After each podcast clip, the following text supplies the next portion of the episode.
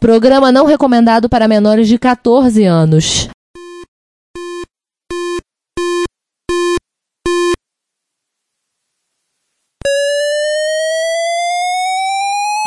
ZX Spectrum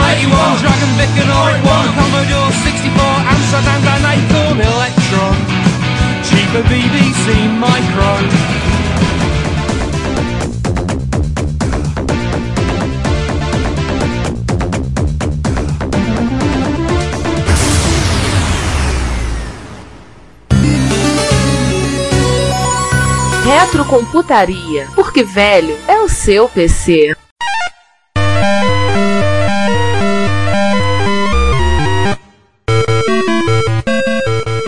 Opa, opa, opa, só falta uma bandeira. Bandeira? Bandeira onde? Lá, lá no topo do labirinto. Não, não, é melhor ir pra esquerda. Mas aqui é mais curto. Você viu o quê? Tinha um carro vindo? Pois é, né? Ah, que saco. Game over. Aliás, isso nem é jogo de corrida, pô. Pois é, agora vamos pra jogo de corrida de verdade? Vamos lá.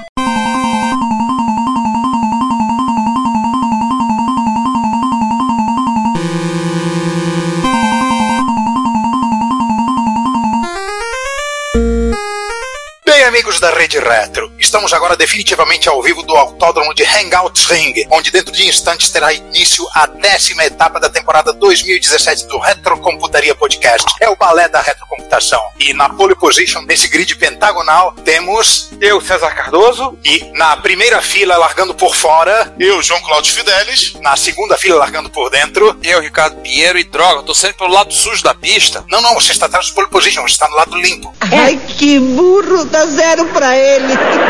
Ah, tá, tô ruim mesmo. Em quarto lugar... Ganhou aqui Rubem Barrichelamente no finalzinho do grid. Não, quem tá no final do, do grid sou eu, porque alguém tem que olhar a todas as lambanças que vocês vão fazer pra narrar, né? Eu, Juan Carlos Castro, piloto e narrador. Não vale, cara, você é o safety car. Bom, esse é um episódio de corrida, né? Caso você Muita corrida, percebido. todo mundo em alta velocidade, né? Todo mundo na sexta marcha, ou com o pé embaixo, queimando gasolina. Queimando etanol ronco- também. Quer dizer, queimando gasolina não, que o, o sucesso da Fórmula E tá aí, né? Mas queimando Queimando muito bom queimando gasolina, né? Vamos queimando eletricidade. Vamos queimar lítio, ou algo parecido. Queimando lítio. Nossa, hein? Tô Ah, ficando legal. Seria Enfim. metanol ou Não, etanol? é, é metanol é na Fórmula Indy, mas na Fórmula E os motores são elétricos. Quase que nem Autorama, só que em escala maior.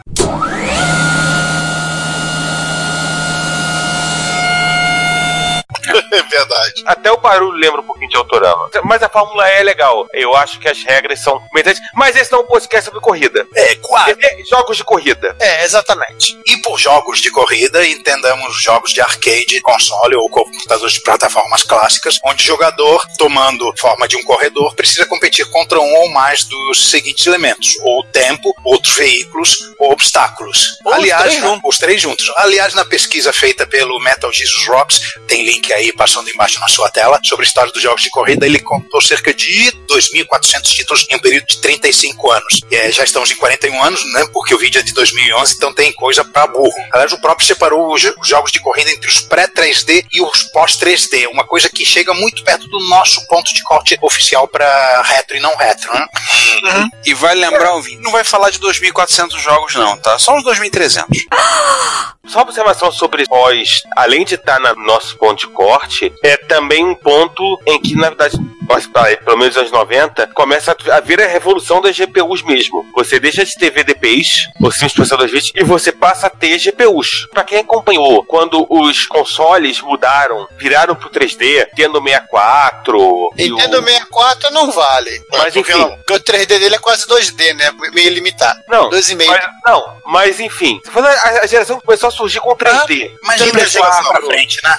etc e tal, vocês vão entender um pouco do que a gente tá falando, de que há uma diferença bem interessante. E outra diferença que nós vamos colocar é que nós não vamos ficar presos às linhas de computador que foram comercializadas no Brasil, Isso. né? E nós vamos falar muito de console e também muito de arcade. Até porque muitos desses jogos chegaram oficialmente no Brasil somente via arcade. E arcade, ele tem um feature que fazia todo sentido pra você jogar lá. E eram as famosas cabines. Ah, Antes de tudo. que se você fosse um usuário doméstico, você tinha, na melhor das hipóteses, que gastar uma grana pra ter um volante, né, com painel, e mesmo assim não era a mesma sensação de um jogo de corrida de fliperama com cabine. Aham. Algumas cabines de fliperama chegaram a certos absurdos e cúmulos de realismo. Vamos falar, mas isso é assunto pra daqui a algumas décadas. A gente começa na década de 1970. Começando com Agarra-me se puderes, né?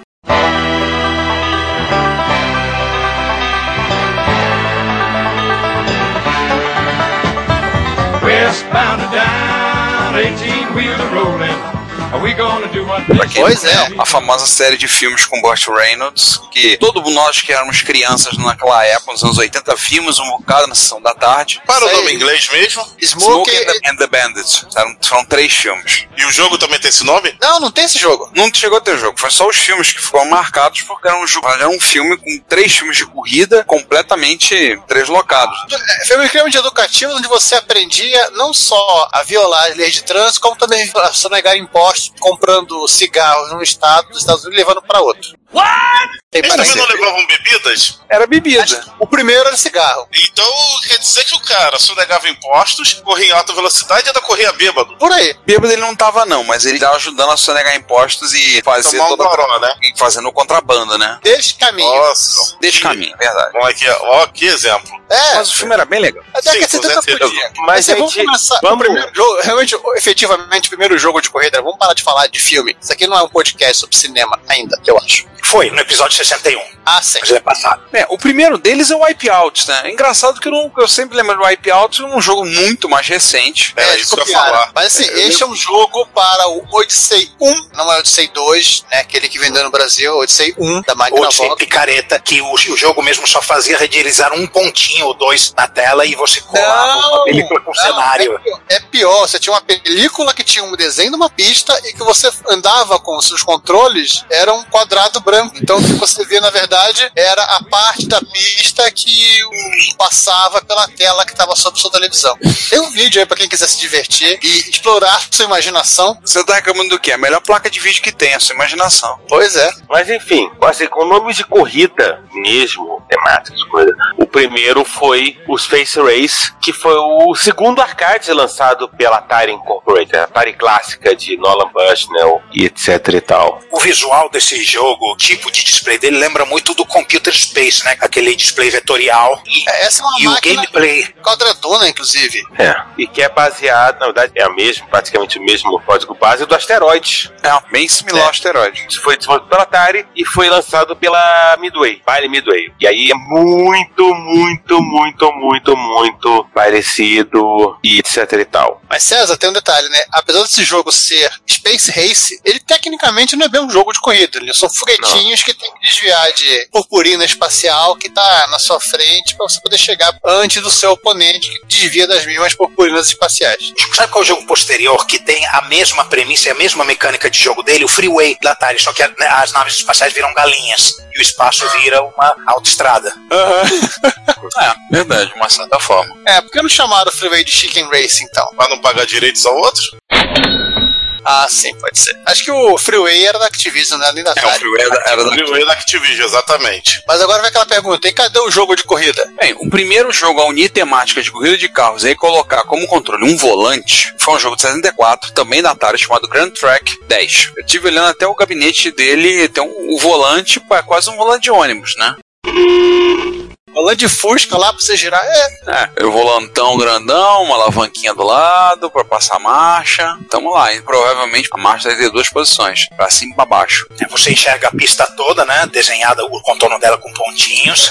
E você imediatamente vai perceber que quem conhece alguns jogos clássicos aí de arcade ou do Nintendo vai perceber que ele é o ancestral deles. É, esse é um tipo de jogo que eu tenho uma certa dificuldade pra falar de corrida por causa da localização. O carro, na, pra entender que na posição que virou piloto, ele, o carro tá apontando pra esquerda, eu tenho que virar o volante. Eu confesso que até hoje eu me enrolo um pouco. Quando ele tá andando pra baixo, a direita, a esquerda, a esquerda, a direita. Aí você se banana. É, e quando ele vai pra direita, eu vou pra esquerda. Eu me enrolo, confesso. Caramba.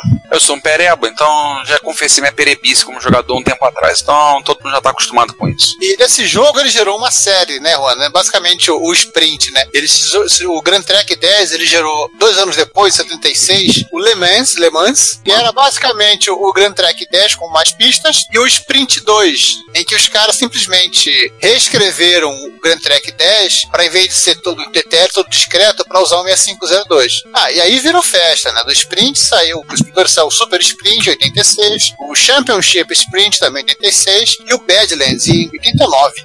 Nada a ver com o jogo de faroeste e Laserdisc do MSX. É outra coisa. Não, É, exatamente. Aliás, sobre o Super Spirit, a gente vai falar dele melhor mais lá pra baixo. E recentemente teve um programador que ele pegou o, o código original do Sprint 2, que é de 6502, e ele portou esse jogo tanto para Atari 8-bit quanto para Commodore 64. Só que assim, ele resolveu ser mais radical. Em vez dele de reescrever o jogo, o que ele fez foi reescrever o emulador. Então ele fez um emulador da máquina pro Commodore 64 e pro Atari 8-bit. Nossa. Justo. É, né? Pra que eu vou fazer da maneira mais fácil? Vou fazer da maneira mais difícil que é mais divertido. Pra quem acha que 3D precisa de GPU e etc. ah, ah, ah, ah, 1976, a Atari fez um jogo chamado Night Driver.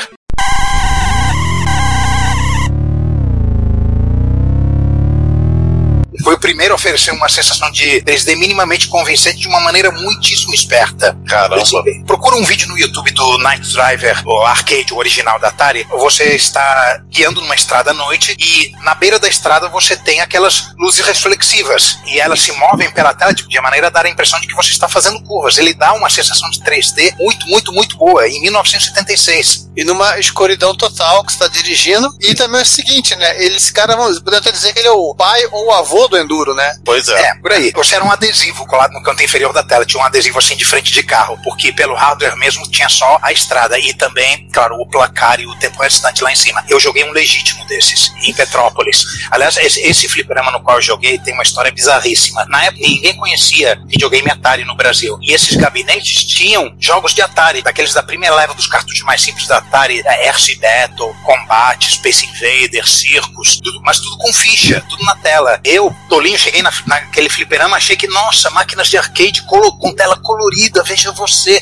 Porque o que tinha na época era Space Invaders, né? Lunar Rescue Polaris, máquinas preto e branco. E tinha também essa Night Driver, ou seja, era um fliperama totalmente focado em hardware da Atari, só que tinha uma máquina de arcade legítima e tinha Atari 2600 em gabinetes. Esse fliperama ficava no- numa sala dentro de um clube, num clube, sabe, sabe aqueles clubes onde velho dança?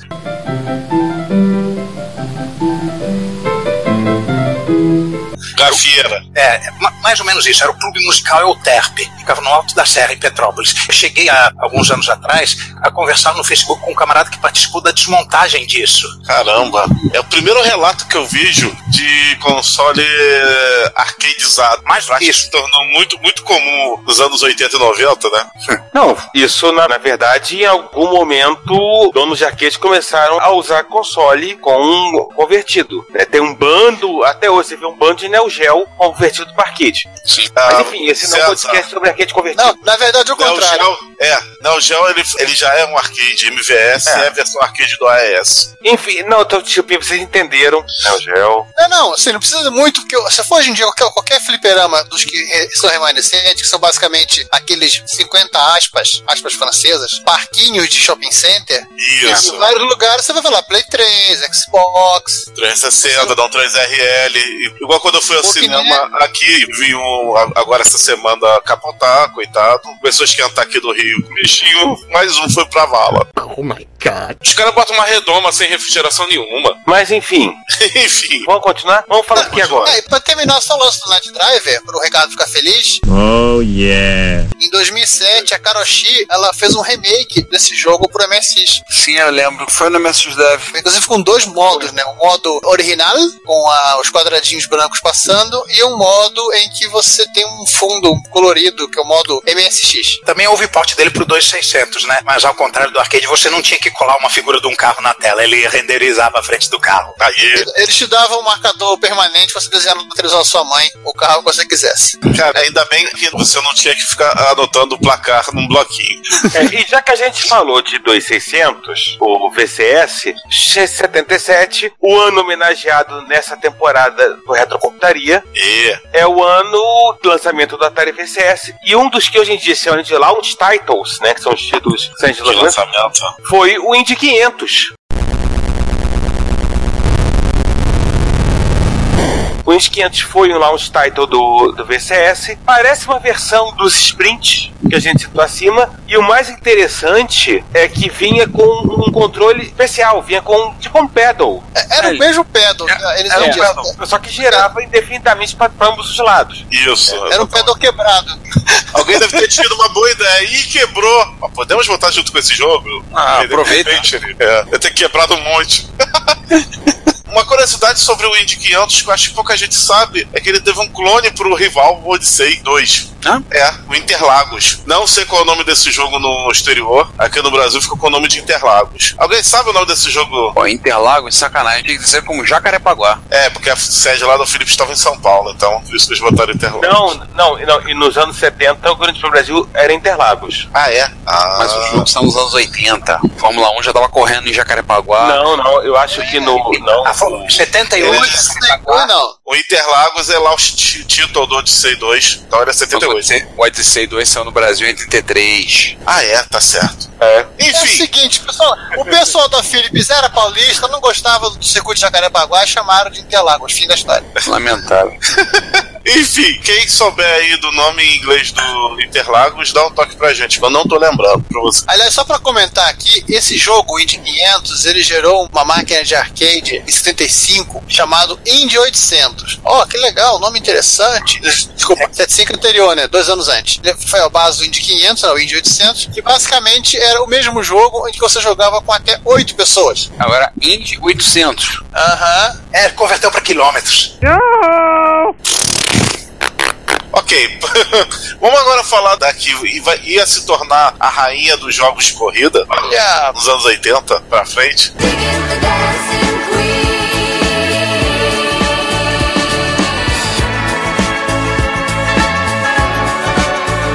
Aproveitando o final do- dos anos 70 aí, vamos falar de um jogo que por acaso é um, é um tema que também ela foi pegar depois de fazer um jogo de corrida memorável. Mas vamos falar de Monaco GP.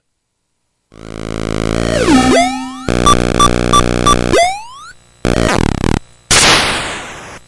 Eu não estou falando de Super Monaco GP ainda. Estamos falando de Monaco GP de 1979. Primeiro jogo Tem de corrida criança- da SEGA. Ei, ei, ei, João, que assim, existia um Monaco GP antes do Super Monaco GP. Exatamente. E aliás, Super Monaco GP foi lançado 10 anos depois. Mas enfim, sabe qual é o detalhe dessa máquina, da SEGA? É que ela era feita toda em TTL e não tinha microprocessador. Isso aí, Nossa, gente. Seguindo a, credo. filo- a filosofia dos, dos mini computadores, vamos fazer tudo no 74LS. E diga-se de passagem, para uma máquina com lógica discreta sem microprocessador, ela tinha uma qualidade gráfica surpreendentemente boa. Pois Sim, é. ele, ele tinha não só gráficos coloridos, lembra disso, visão superior, tinha som, e se não falha a memória, foi o primeiro jogo a. Ah, não, foi, não foi o primeiro ainda não. Ainda iriam ter essa ideia. Vou ficar quieto aqui. É, não acho que foi um jogo tão bom que a SEGA lançou ele no seu primeiro console, o SG-1000. Não, não, gente, também não foi o Master System o primeiro console da SEGA. Mas é uma reprodução, porque o SG-1000 é um computador com processador, etc e tal. E por falar na versão de arcade, Sim. eu tenho mais uma,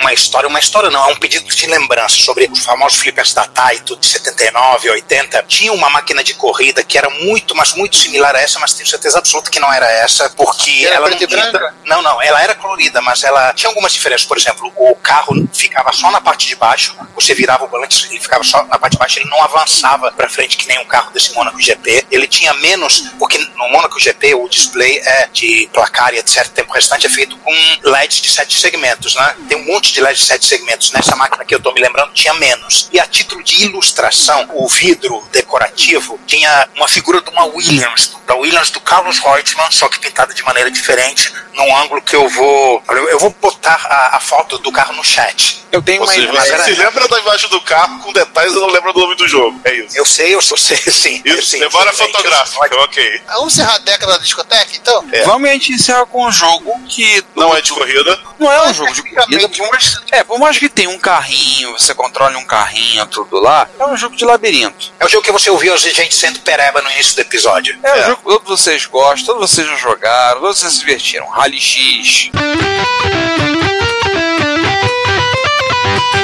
É, Tá, sim e não. Eu vou dar um desafio. Ninguém jogou Rally X.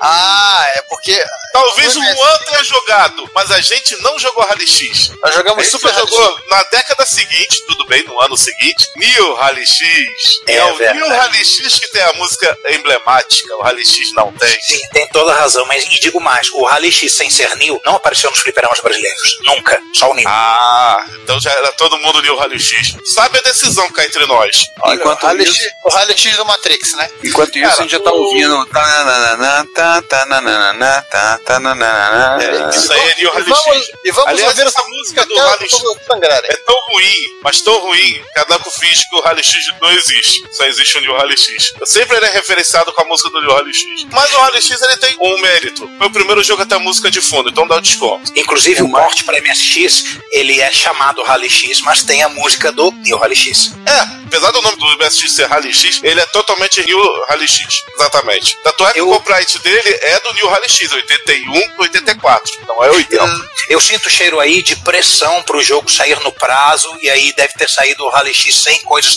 que era para ter saído na primeira versão, aí fizeram uma segunda versão com aquilo que pretendiam botar na primeira. Não, eu, eu já tenho outra história pra você. É que o New Rally X usa o SGG, que é o PSG Custom da Namco. Ela vai usar em vários outros jogos daqui pra frente, que tem inclusive som PCM o Rally explosões. Se você reparar o, Rally som do, tinha, né? do boom do Rally X é igual ao do Chevios. Hum, Então é um aprimoramento da placa. e o Mami tem dificuldade para emular, ele ainda usa sample para isso. Isso. Exatamente. Então, tá aí essa curiosidade. Rally X, um jogo que quase ninguém jogou na vida. O quê? É, foi o New. New que vocês jogaram. Vamos Vamos aí, já que a gente começou a década com o New Rally X, vamos continuar na década com outro jogo da rainha. Aliás, aqui a gente começa a falar o seguinte: se a SEGA foi a rainha, a vice-rainha é a Namco. Hã? Então aqui a gente vai começar também a rivalidade das duas, pelos jogos. de Existe o corrida. termo vice-rainha? Não sei, eu inventei agora. Vice Reis, Tudo bem. Primeiro, tá, subiu o pódio em primeiro lugar e a outra sobe em segundo lugar. É, mas, mas a disputa é bem acirrada, assim, tipo, boas épocas do Senna e Prost, sabe? Tá bom, então. Com direito Então, uma bom. batendo na outra. Então é, tá bom, vamos nós entrar na era da super máquina, né? Vambora.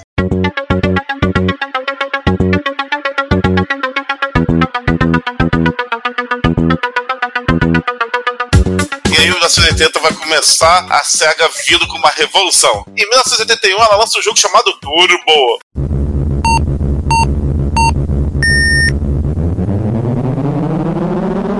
É um jogo que todo mundo que é assim mais velho jogou e ninguém lembra o nome. Eu Não é mesmo decorei pra lembrar do nome desse jogo. Olha, Não eu é o vou, ser- Detona eu vou Ralph. eu vou ser sincero com vocês. Esse termo turbo, eu fico assim, quando alguém fala o jogo, o nome do jogo é turbo, eu fico esperando a, a continuação. Turbo o quê? Turbo. Ah, Pois é, ele é isso. é, é um genérico. Lembrando que não é o primeiro jogo que se chama Turbo da SEGA. Tem um outro jogo que tem Turbo no nome, só que é Turbo alguma coisa. A gente vai falar dele. Aliás, é uma continuação de um jogo muito famoso da SEGA, mas vamos falar dele daqui a pouco. Só uma questão histórica pra matar a curiosidade. É, Juan, por essa época a Fórmula 1 já tava usando motor turbo? Sim, eles estavam começando a ser competitivos em relação aos, aos convencionais. Em 1981 você já tinha o, o Prost, o Arnoux ganhando corrida de Renault, o Villeneuve e o Pironi ganhando corrida de Ferrari, mas ainda o, quem ganhava o título no mundial no, no final na confiabilidade ainda era o, o Ford Cosworth. A partir de 83 o- a- acabou com o Já era, é o início da era- que foi até 89, se não me engano, né? até 88. No final de 88 eles É, proibiram. fechando parênteses história. O que, que ele tem de curioso desse jogo? Esse turbo que não é nada além disso. É o Tem seguinte. duas é coisas uma- interessantes. Bom, uma é falsos sprites 3D, que é um pré-Super Scaler. Super Scaler é o seguinte: são sprites que eles imitam o efeito de 3D. Por isso que a gente chama de falso 3D. Você pega a figura de um carro e depois renderiza a mesma figura num tamanho menor para parecer É, que tá ele- longe. Isso. Ele redimensiona on the fly para simular a distância, a perspectiva. Ou on É. the fly, ou, onde tem- ou ele tem uma tabela interna de sprites de vários tamanhos, né? Que eu acho mais provável. É, depende É, muito do rádio. É, o, o Super Nintendo, que eu sei que a turma usou e abusou do Super Não é igual. Não é igual. Mas É tecnologia. É, o- Mas- a tecnologia do Super Nintendo ela é o quadrado chapado que você bota o sprite e da ampliação e redução. Esse aí ele usa camadas e mais camadas de, de sprite. Ah, entendi. São coisas Tudo diferentes. bem, tá bom. Uma uma tecnologia aqui. similar com usabilidade diferente. Por isso que os jogos do Super Nintendo não são bonitos como o da arcade de corrida. Ah, mas, João, apesar dessa discussão, tem uma coisa que é um mérito do Turbo. Ah, o Que é primeiro jogo fato- é, encaixotar o jogador? Isso dá a sensação de que o cara tá dirigindo. O carro sem roda. Será que a primeira pessoa que testou esse jogo se chamava Helena, então? Não! Não! Ah, eu não sei. Ah, tá. Encaixotando Helena. Ai. Olha, mas tinha que ter braços pra jogar pelo menos e pernas, né? Deus. Olha, Além de tudo, agora o cara tem que ser minimamente cinéfilo pra entender as piadas desse podcast. Ó, sei. infelizmente eu não joguei o Turbo nem em cabine. Eu só fui jogar a versão sem cabine. Ah, só uma coisa, o Turbo teve versão também pro Coleco e pro Intellivision. Isso. Olha. ColecoVision e sua contraparte computador o Adam, Príncipe Adam.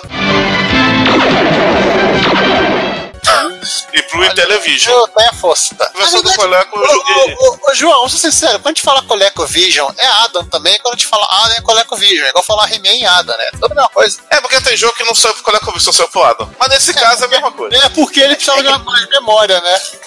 É. SG Linux ST3000, mesma coisa. É. Por aí. Mas a agora diferença é que o vamos- SC3000 é tão bonitinho, o Ada é tão é grotesco. Mas deixa quieto. Sim, agora, agora, agora, senhoras e senhores, respeito, porque adentrará este podcast o mestre, o sensei Toru Iwatani.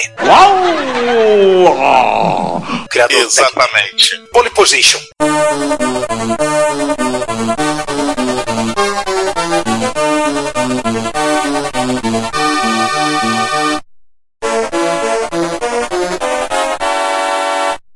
1982, criado por Toru Iwatani para Namco, e é o primeiro jogo a retratar uma pista do mundo real, o Autódromo de Fuji, que quem viu o clímax do filme Rush foi ali que aconteceu, o Grande Prêmio do Japão de 1976.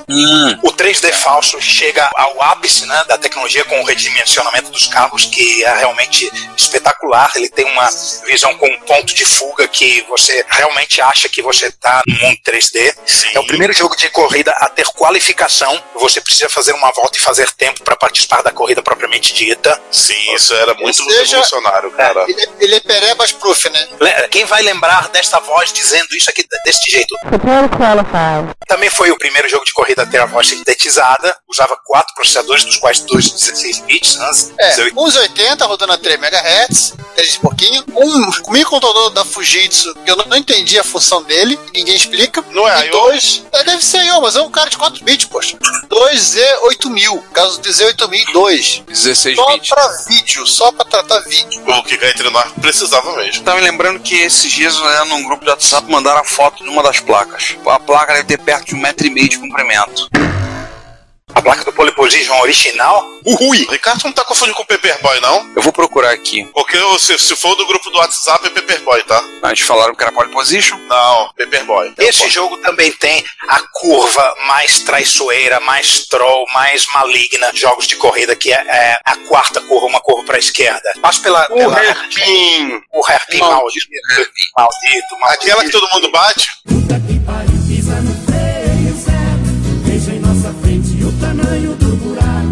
Aquela que todo mundo bate no outdoor do lado de fora. Puta, outdoor Aquela, aquela, que o, Passa. aquela que o pessoal eh, botou, vamos apresentar o, o sample de explosão aqui.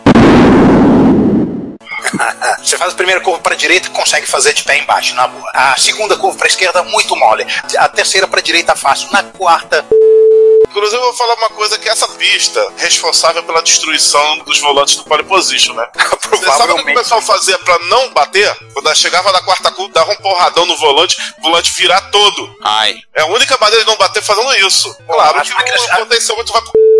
Bom, as máquinas que eu joguei eram potencialmente sem fim. Então, por mais que o cara jogasse, não, não era pra quebrar. Talvez isso aqui. É, mas, mas, mas os- eles conseguiram. Talvez você conseguir fazer isso reduzindo, né? Reduzindo bastante a velocidade, né? É, o eu exemplo, acho que a Namco pensou isso, só que os não pensaram a mesma coisa. é, o- é o exemplo no circuito de Fórmula 1 do Grande Prêmio do Canadá de Montreal, tem uma curva que é feita a 60 km por hora. É um hairpin. Pista o cara anda na média 200 e tanto, o cara tem que reduzir, entrar na primeira marcha e fazer. É Isso, ainda puseram uma placa lá, radar.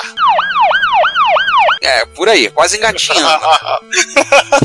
E ainda teve umas tretas de licenciamento aí, né? É, na é, verdade, ah. assim, na época, né, bate-papo lá entre a, a Bally Midway e a, a Namco, né, ah, vamos, vamos trazer um jogo para os Estados Unidos, lá, qual que a gente traz? Tá, vamos trazer o map, O do elefantinho. o do ratinho, né? É o É, Pac-Man com o rato em vez de Pac-Man.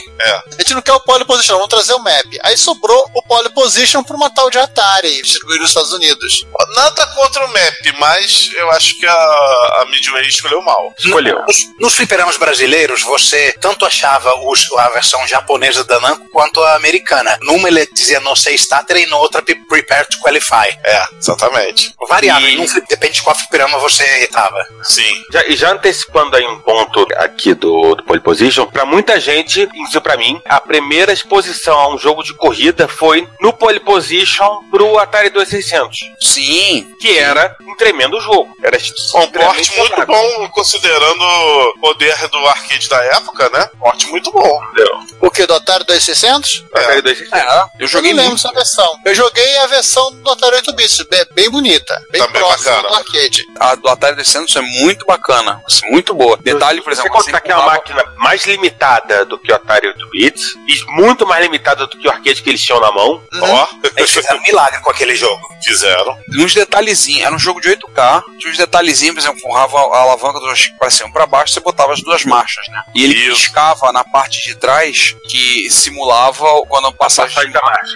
a passagem da marcha no- nos carros de Fórmula 1, daquela piscada, naquela pequena labareda de fogo. Pelo menos nos carros da Fórmula 1 da época acontecia muito isso. Ele simulava isso atrás. Era muito bom, joguei muito Pole Position do Atari e joguei também um outro, Grand Prix do Atari, mas a gente fala depois. Isso. Esse jogo teve- teve uma sequência. Pole Position 2, né? PlayStation 2. É basicamente Não era tão comum, né? Não, não era. Não chegou, pelo menos no Brasil, não chegou a aparecer em tantos fliperamas quanto o Pole Position. Mas quais são as Sim. diferenças? Era basicamente a mesma mecânica, mas ele tinha quatro opções de circuitos. Tinha ah, Fuji, né? O mesmo do, do 1. Tinha um circuito de Long Beach, que chamava de Seaside.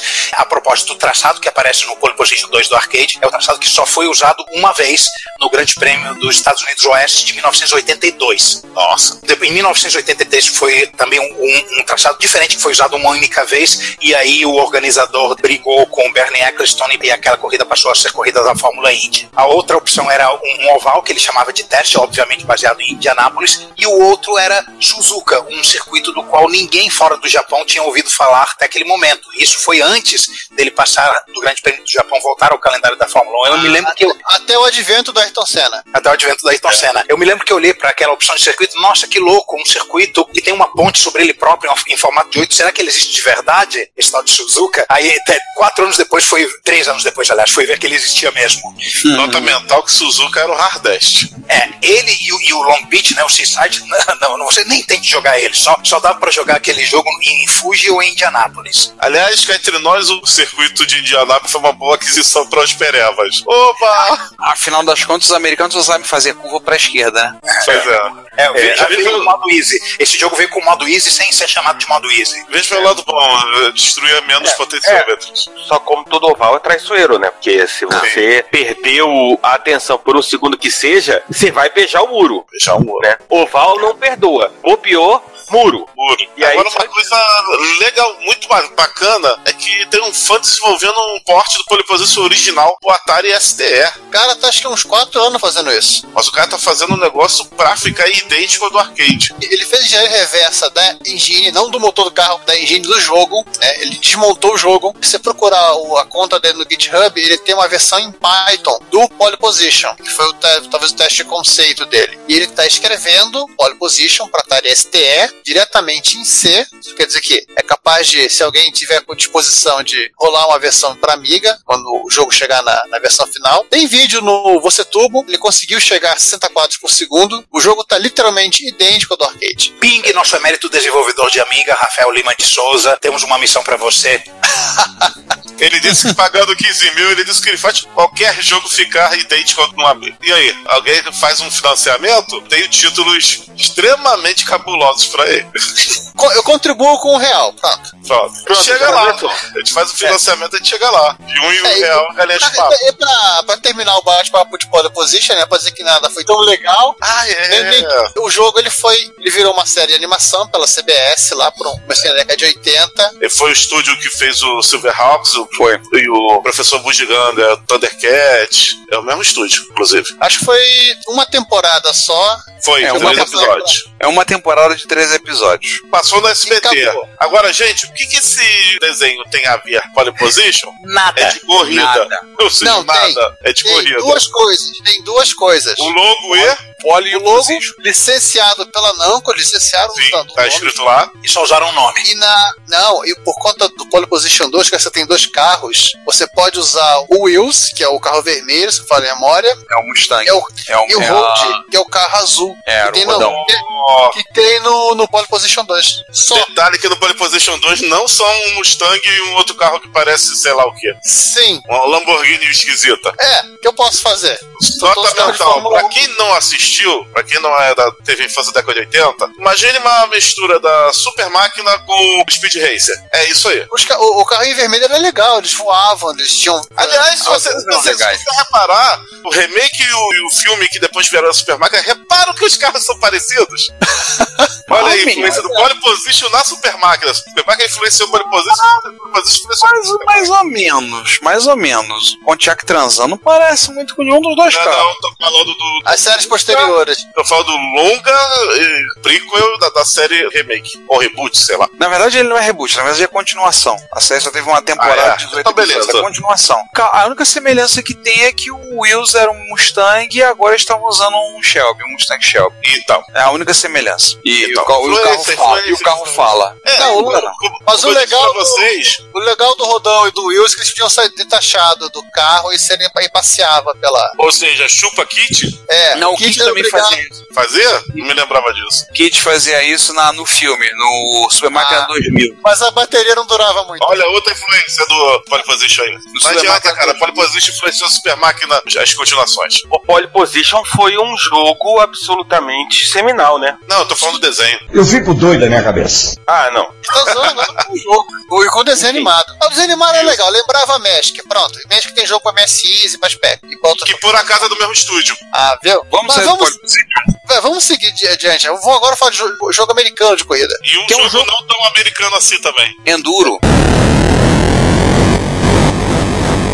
Que é um jogo que eu não joguei na época, não me empolgou. Enduro é um jogo de 82 da Activision para o Atari VCS. Ou 2600. A ideia dele é que ele era rally. Você tinha uma meta a ser cumprida. Um dia você tinha que ultrapassar um número fixo de automóveis, esse número ia aumentando, e você tinha que ultrapassar todos esses carros naquele dia. É uma espécie de um, digamos, um rally, de uma certa forma, legal, né? Tinha um detalhe, a curiosidade que ele acrescentava neve, acrescentava noite, neblina. Então você tinha esses fatores que traziam criatividade. Olha, o Você predecessor do Velozes e Furiosos, né? É, mais ou menos. Eu acho que o predecessor veio cinco anos depois. E se eu não me engano, no Enduro, quando você completava 5 dias ou 10 dias, ele botava um troféuzinho lá.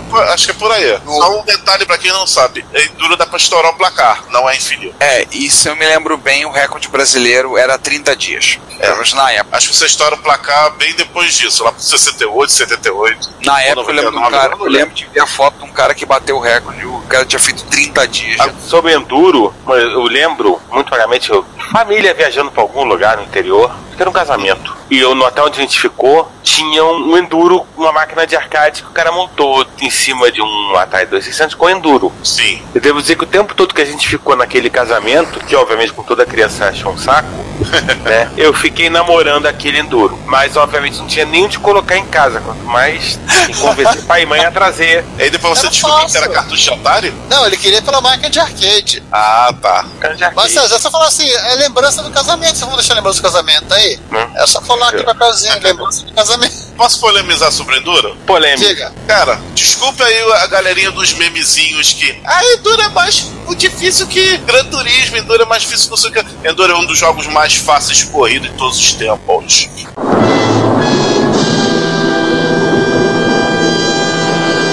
Segue o barco. Aliás, você quer jogar algo raiz, um pouquinho depois da época do Atari, e na mesma pegada do Enduro, vai jogar Hyper Rally, deixa de ser otário.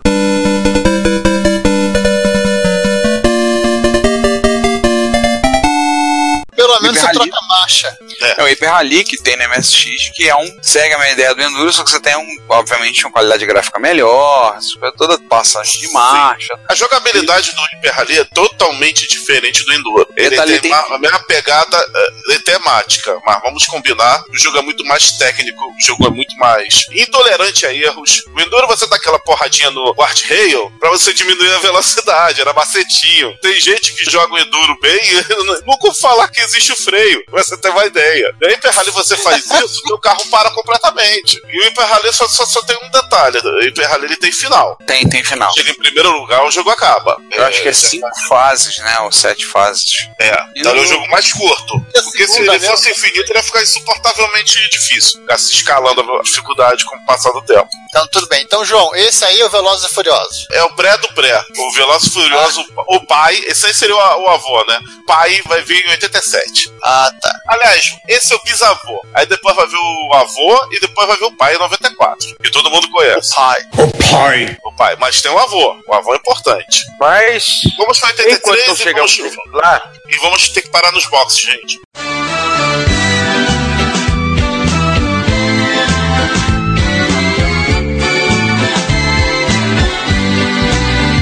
Lá. Pit Stop. Pit Stop de 83, da norte-americana Epics. Na verdade, sim, o primeiro Pit Stop, ele é um jogo assim, muito parecido, para ser um clone do próprio Pole Position, né? Vamos fazer um jogo parecido para vender. Saiu para Atari 8-bit, saiu para Commodore 64 e para Coleco. Porém, ele teve uma sequência no ano seguinte, que é o Pit Stop 2D, e que ele trouxe uma coisa interessante, que foi a possibilidade de você dividir a tela e ter os dois jogadores simultâneos, ou split screen. Aliás, esse jogo saiu para Apple II, Atari 8-bit, Commodore 64, DOS, PC Junior e TS-80 Color. Aí, Juan. Olha aí! Opa! Deixa você tá color na parada, na pegada. Vulgo Coco. Bom, e vamos voltar então com a nossa rainha.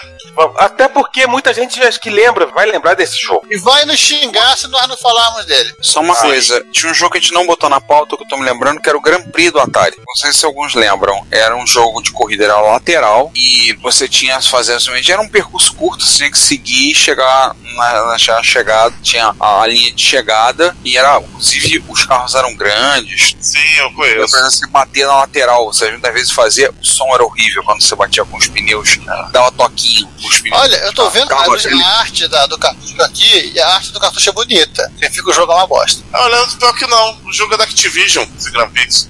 Se eu não me engano, é mais antigo que esses que a gente tá falando, inclusive mais antigo que Enduro. Se eu não me engano, é de 81, velho. Eram os dois jogos de corrida que eu mais joguei no Atari, que foi ele e o Pole Position. Ele é de 82, e só pra dizer que eu não falei, tinha pra Atari o MEF Grand Prix, que é o Grand Prix da matemática, que a gente vai ignorar. Aliás, o, esse, jogo, Obrigado.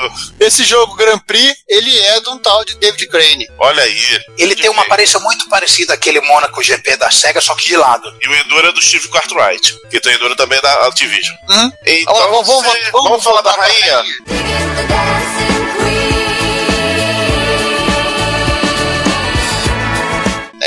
Faz De quatro rodas para duas. Duas, é, corrida É, tem, pode ser dar tipo motoca, né? Pode ser nas É. motoca, né? É A gente vai falar do Hang-On, é um jogo da SEGA de 1985 e que é, é o primeiro jogo a ter o Super Scaler. É o primeiro da SEGA a ter o Super Scaler, né? Da SEGA não, o Da Sega tinha não. da ação, né? Mas tudo bem, eles sofisticaram a tecnologia com gráficos muito grandes, até pra, pra época, né? Os sprites são Super- muito grandes. Super Scaler mesmo, acho que foi o Space Harrier. Ou foi o Buck Rogers? Ou o outro, acho que foi o Buck Rogers. Se, não, se bobear o Hangão e o. E o Space Harrier? O Space Harrier são a mesma máquina. Eu tenho quase certeza que é a mesma placa. Se não for a mesma placa, são variações mínimas. A versão dele de arcade, ela tinha um cockpit em forma de motocicleta. Sim. né? Isso, você subia na motoca. E você teve versões dele pro SG-1000, SC-3000, bobagem, Master System, ó, MSX e PC-8801. Eu lembro da versão de MSX. A aparência dele lembra muito um pole position com MotoGP em vez de Fórmula 1. É, Sim. Duas coisas que não estão na pauta sobre o Hang-On que eu me lembrei. A primeira é o fato que a versão da SG-1000 tem uma, uma coisa curiosa dela se chamar Hang-On 2. E o que, que ele tem de diferente, além do 2? Nada. A moto tem rodinha. Exatamente o mesmo jogo do MSX, só que do MSX é só Hang-On. Não pergunte por que, que a SEGA botou de Hang-On 2. E a segunda curiosidade dele, que é um jogo que não tá na pauta, mas a gente vai citar ele rapidinho, que ele é de 89, é a super continuação do Hang-On chamada Super Hang-On, que é um jogo que eu gosto muito, que tem as músicas do compositor do Thunderblade. Músicas, elas são, na minha opinião, páreo duro com outro jogo que vai vir da SEGA que tem músicas ótimas. E esse jogo teve versões boas no Mega Drive e no X68000 e não tão boas assim no PC, no Amiga, no Commodore 64, no Atari ST, no Ah, Amstrad CPC e no Spectrum. O Spectrum ia ser bonito. E, e, na verdade é uma, é uma série, né? Tanto que é, teve versões mais recentes, como por exemplo pra Wii, Nintendo 3DS. Esses tudo são portes É. do Super E Hang-On. interess- interessante pra Macintosh também. Ah, é. é, Teve o do Super Hang-On, teve um porte pro Macintosh. Olha, Macintosh BB. Um dos oito jogos do Macintosh PB. Ai! Pronto, agora já Exatamente. arrumamos briga com a. Vamos falar de um joguinho. Não, que o, o, é não, só uma mas é um jogo. Oi. Antes da gente passar próximo, alguém me corrige. Eu acho que o Hang-On foi um dos jogos que a Tectoy lançou junto com o Master System no Brasil. Correto. Foi. Vem na memória. Vem na Vem memória. gravar na- Então muita gente é, lembra do Hang-On porque vinha na memória do Master System. Gente, falando ainda sobre jogos de motocicleta, tem um que acho que ainda não está na pauta, chamado Motor Race USA. Não sei com que nome estava nos fliperamas, que era um rally, que você era uma moto que tinha que chegar entre várias cidades americanas e terminar em Nova York. Zip Racer. Zip Race, esse aí. Zip Racer é o nome dos arcades aqui no Brasil. Deve ser da versão japonesa também. Hum. O Zip Racer de 84 é da Airen. A Airen é um dos poucos jogos de corrida que a Airen fez na vida. Teve porte pro Nintendinho, teve porte pro SG-1000. Aliás, a gente vai falar de três jogos aqui do SG-1000 por tabela. Além do Region, teve porte do SG-1000. E esse porte do, do SG-1000 portaram recentemente pro MSX. Recentemente, eu digo uns 5 anos atrás, 6. É homebrew, é porte de homebrew. Um brasileiro fez isso, né, Ricardo? Quem? Me corrija se eu estiver errado, não foi o Slotman? Não, tem um porte do direto do SG-1000 para MSX, mas hoje em dia tem emulador de SG-1000 para MSX, então a gente roda original. Ok. SG-MSX.com. Mas sabe qual o outro jogo que também teve porte do SG-1000, mas só que foi lá na época? Foi a Pony Cannon que fez? E que se dúvida foi um estagiário? Meu Deus. Meu Deus. World Grand Prix ou GP World?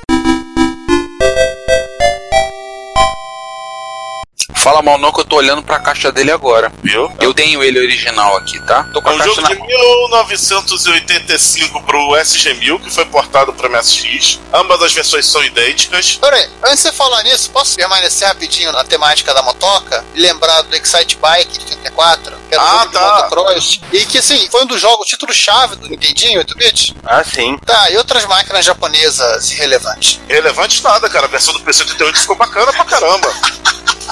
Eu E, sei, só eu joguei. Só eu do hemisfério ocidental joguei. Pode falar. Assim, eu não queria entrar nessa parte, mas eu acho Já que disse, a- até Tá. pelo impacto do Famicom, Não, claro. Né, a versão do Famicom é espetacular e todo mundo Né. jogou, com certeza. mas aí fica o registro que nesse podcast temos a única pessoa em todo o hemisfério ocidental que jogou Excite Bike no PC 88. E o Hang-On Isso, do PC-88 também. O Regon no PC Olha, 88. E sobreviveu. Tinha que ter o Super Hang-On do Macintosh monocromático. É, Não, isso aí, essa, Aí ia ser maluco, né? aí, essa divisão eu deixo pra, pra, pra outras pessoas. O Excite Bike foi portado pra PC-88 Sharp X1 pela Hudson Soft, vejam vocês. apenas no Japão. A Nintendo não vai deixar o pessoal fazer isso no Ocidente, também não tinha essas máquinas no Ocidente. E pasme, a Hudson Soft fez um porte muito legal. Tanto é que a versão do PC-38 também tem um modo de construção de pista igual da versão do NES. E voltando pro papo da construção de pista, já que você desdenhou o jogo, estamos falando do Eu World não Grand Prix. jogo não, cara. Falando do World Grand Prix, do Master e do SG-1000, e que na MSI são com o nome de GP World. Eu que eu também Aliás, achava deixa eu fazer uma correção aqui. Vai. World Grand Prix e GP World são jogos diferentes.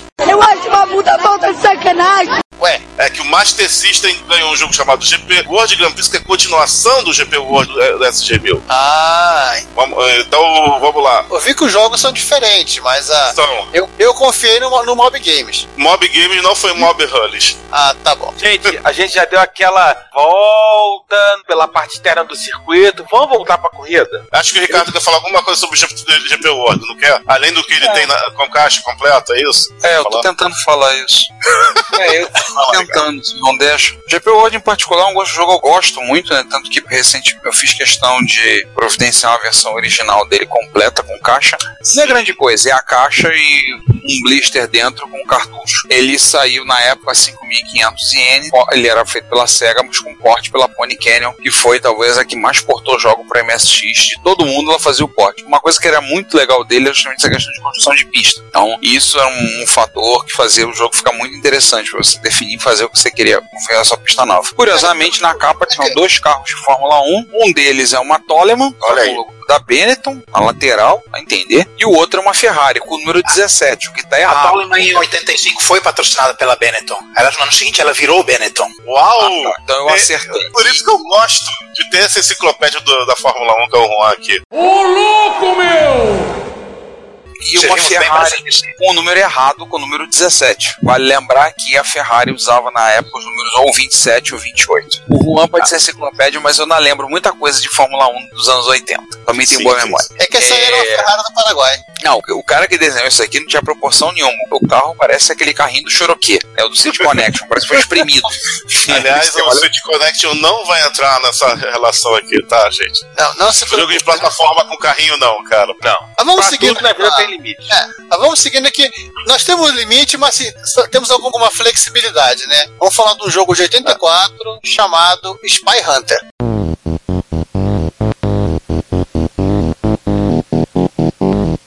Spy Hunter. Que uma época correu um boato dizendo que ia ter uma versão pra MSX, eu nunca vi. Pois Não- é, mas teve pro NES. Vai sair pela mesma empresa do Terra Cresta.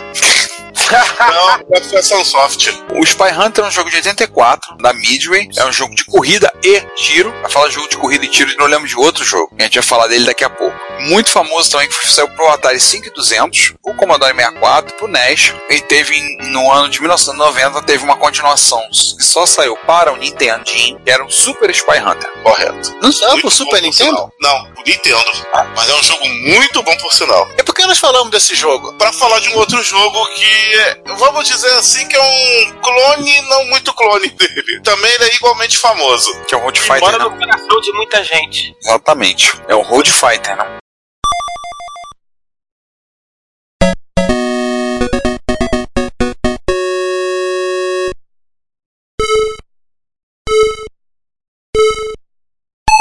Isso. Pode Fighter da Konami, de 85, de arcade. Aliás, é 84 no arcade, tá? 85 no MSX e no NES. Ele é um jogo, jogo da Konami que, cá entre nós, apesar dele ter bebido algumas influências do Spy Hunter, ele tem sua própria identidade. Ele lembra um pouquinho como de estrutura, como é o Hyper Rally, né? Ele é um rally que você tem que Sim. chegar de um ponto a outro. Visão é de cima. E aqui entre nós, eu acho a versão do MSX muito melhor que as versões que eu vi de arcade de Nintendo. É. Os caras que fizeram a do MSX, os caras estavam empolgados, fizeram um excelente jogo. Sim. Inclusive a versão do NES e do arcade tem uma coisa que eu acho meio esquisita, que a versão do MSX eles tiraram. Você acelera até uma certa velocidade com um botão, aí depois você tem que apertar o segundo botão e deixar o primeiro pressionado, ou seja, ficar apertando dois botões pra você chegar na velocidade final. Tem tanto do arcade quanto do NES. Na versão do MSX eles tiraram isso. É meio esquisito. Quiseram fazer uma troca de marcha. É, porque não ficou tão legal assim, na minha opinião. O Rod Fighter, cara, vai ter uma importância muito grande no MSX, até mais do que no NES e no arcade, porque porque, de certa forma, ele é o pai espiritual de uma série de dois jogos que fazem a cabeça do pessoal do MSX até hoje, que a gente vai falar deles daqui a pouco. O próprio Road Fighter faz a cabeça do povo até hoje. Além de lembrar de jogo no estilo que ele influenciou, além do que a gente vai citar, lembrei de um, American Truck, pra mim. É, que American Truck também é outro, vamos dizer assim, clone do, do, Road Fighter Da. Cássia, né? É. E aliás, um jogo que, aliás, um jogo que é injustamente falado como clone do Road Fighter, e eu vou aqui defendê-lo. Car Fighter não é clone do Road Fighter. É um clone descarado do Spy Hunter mesmo. Tem tiro, É, clone com clone tá valendo. mas ah, vamos botar um disclaimer aí. O estilo gráfico do Car Fighter é todo do Road Fighter do MSX. Porém, a- o jogo em si, ele é o, o Spy Hunter. E resumo, ele é de cópia de dois jogos, beleza. Vambora.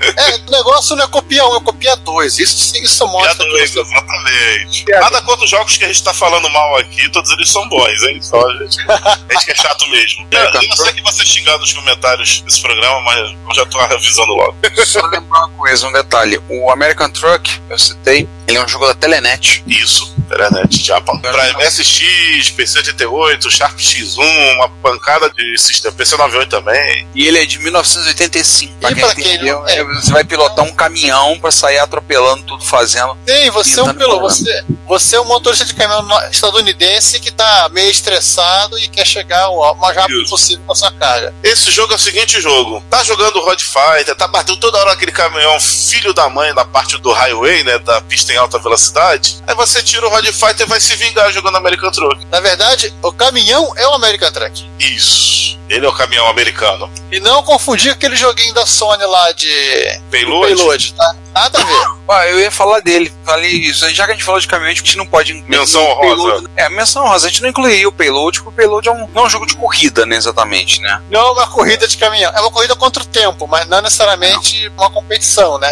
É. Tá mais Tá- que um simulador. Mas seguindo adiante aí na década de 1980, vamos pra. Segunda metade. Vamos dobrar a década.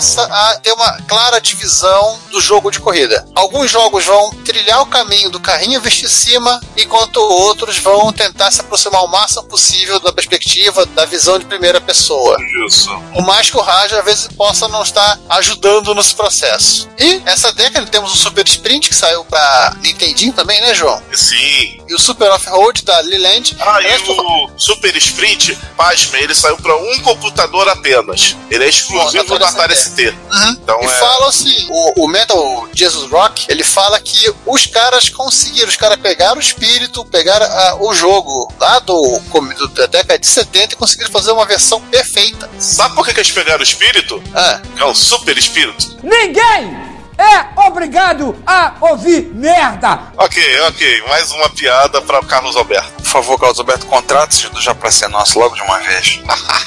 tá, então vamos agora para um, quase o motivo deste episódio, né? Mas é, Vamos antes lá. de falar rapidamente só dos jogos de carrinho pequeno, um jogo que eu acho que todo mundo jogou e eu particularmente eu gosto muito dele, é o Super Off-Road, que tem a assinatura daquele cara de rally, o Iron Man, que não é o Tony Stark, o Ivan... Ivan é, Ivanovich. Não, não, Ivan Reitman, se não me engano. Ivan Reitman é diretor de cinema. Dirigiu o Caça Fantasma. Então me esqueci do nome do cara. Só sei que é Ivan alguma coisa.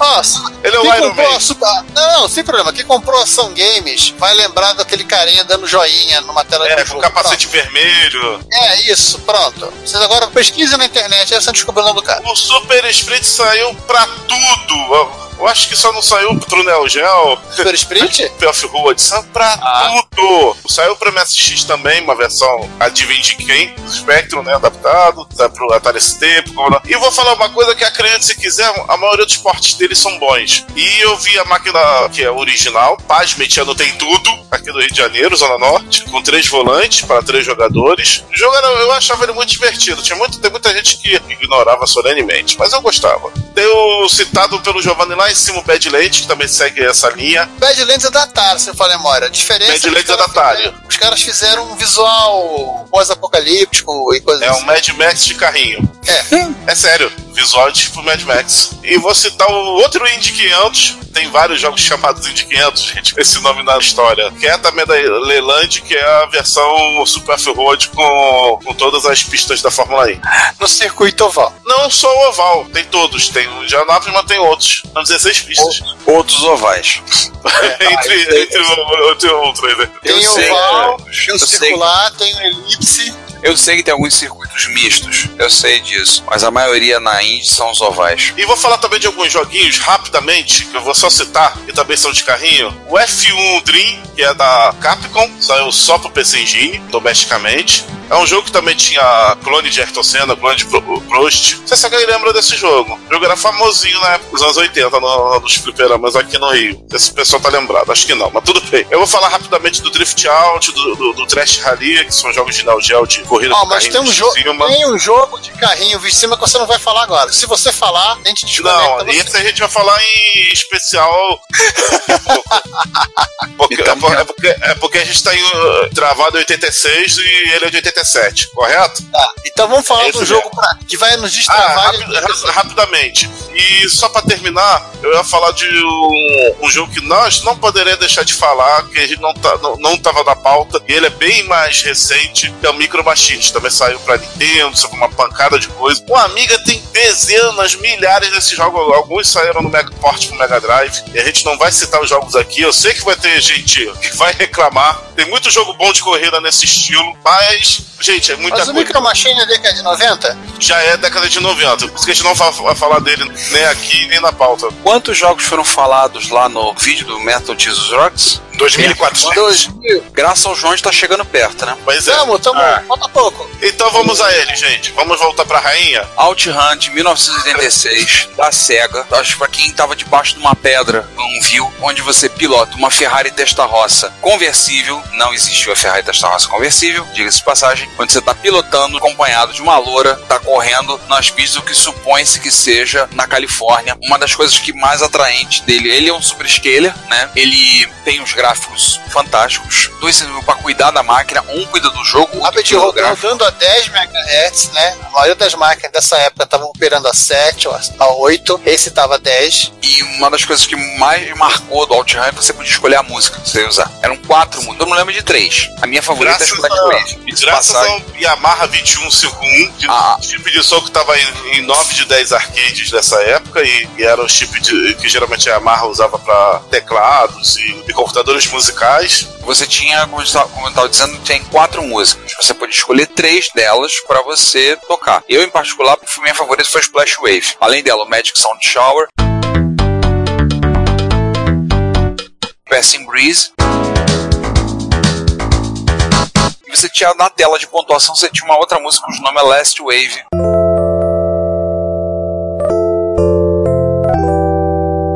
Tocava ali, você podia escolher pra tocar. Então você sintonizava no rádio. A tela de escolha simulava um rádio de carro, muito legal. Exatamente. Muito legal. Era um rádio que aqui- tinha três estações, tudo bem. E interessante é o seguinte do jogo: você começava com a mesma origem e você tinha as bifurcações, e você podia chegar em até cinco finais diferentes. Tem um trecho pra quem anda no Rio de Janeiro, quem já passou ali na linha amarela, você vai a caminho de entrar no túnel. Tá rindo que você lembrou, né? Onde você vai entrar no túnel da Covanca, indo pro sentido Ilha do Fundão, tem um trecho que tem uma escavação em rocha que me lembra sempre um dos trechos que seria a terceira fase do OutRun. Parece que você tá passando um trecho que parecem como se drives de campo de futebol, só que feitos em rocha. Então aqueles arcos passando ali me Ah, lembra é ali. verdade. Toda vez que eu passo ali, eu assobio Splash Wave. Não tem jeito, é automático. Começa a subir. de repente, um vermelho, o, tá vendo? de repente o engenheiro que fez a obra era fã do jogo, quem sabe? É bem capaz. Gente, eu já vi um posto de gasolina ou uma loja de conveniência eh, do lado de um posto, sei lá. Acho que ela é Lava Jato, chamado OutRun. Não tô de brincadeira. Aí você conseguia capotar com o carro, tá? Não destruiu o carro, você batia o carro, capotava e caía virado de lado. E caíam todo mundo porque ninguém tava com cinto de segurança. Exatamente. Mas ninguém se machucava. Era um jogo light. E uma coisa que não, a gente não pode deixar de falar, cara. A Ferrari usada do OutRun era a F50. Não, era uma testa-roça. Ah, era esta roça. Desculpa. A F50 foi usada no esporte do Dreamcast. Era uma testa-roça conversível e não existiu a testa-roça conversível. Não. Ela não foi fabricada pela Ferrari. É o É, do Magno. Existiu sim, existiu sim, nada que uma serra não resolvesse. Bem, tirando esse detalhe que se, alguém fizer isso com uma Ferrari, em sua consciência morre. Olha, eu vou falar uma coisa. Tem um outro detalhe sobre esse jogo, mas eu vou esperar a gente falar sobre os portes pra contar pra vocês. O OutRun é um jogo que fez muito sucesso. Vem, Vamos agora falar vai vir, portes logo, então. agora vai vir o rage total, né? O OutRun nesse ponto é polêmico. Assim, as melhores versões são dos consoles da, Sega. da Sega, por motivos óbvios, né? Afinal de contas, ela trabalhando em casa, né? Master É. System, Mega Drive e, posteriormente, a mais fiel de todas ainda pra Saturno. E tem uma pro PC Engine que... É o Estranho Ninho. É, Estranho não era Ninho, uma- que é a única fora da SEGA que é boa, e foi feita pela própria NEC. E aí nós vamos para as versões meia boca. Aliás, está citando aqui, eu me lembrei de uma coisa. Tinha alguém refazendo, há um tempo atrás, pegaram a placa de arcade do OutRun e estavam fazendo engenharia reversa nela. Sim. Fizeram, pegaram o motor do jogo, o engine do jogo, e ele era recompilado, acho que em C. Você conseguia jogar o OutRun original num rádio moderno. Inclusive, você simulava os bugs, e os caras consertaram alguns bugs. É, o pessoal tava querendo passar isso para poder portar para outras máquinas dessa forma. Eu lembro de ter ido. Exatamente. Vai- Fica mais fácil assim. Mas vamos vamos agora à parte chorosa do podcast? Ah, vamos chorar um pouco. Vamos.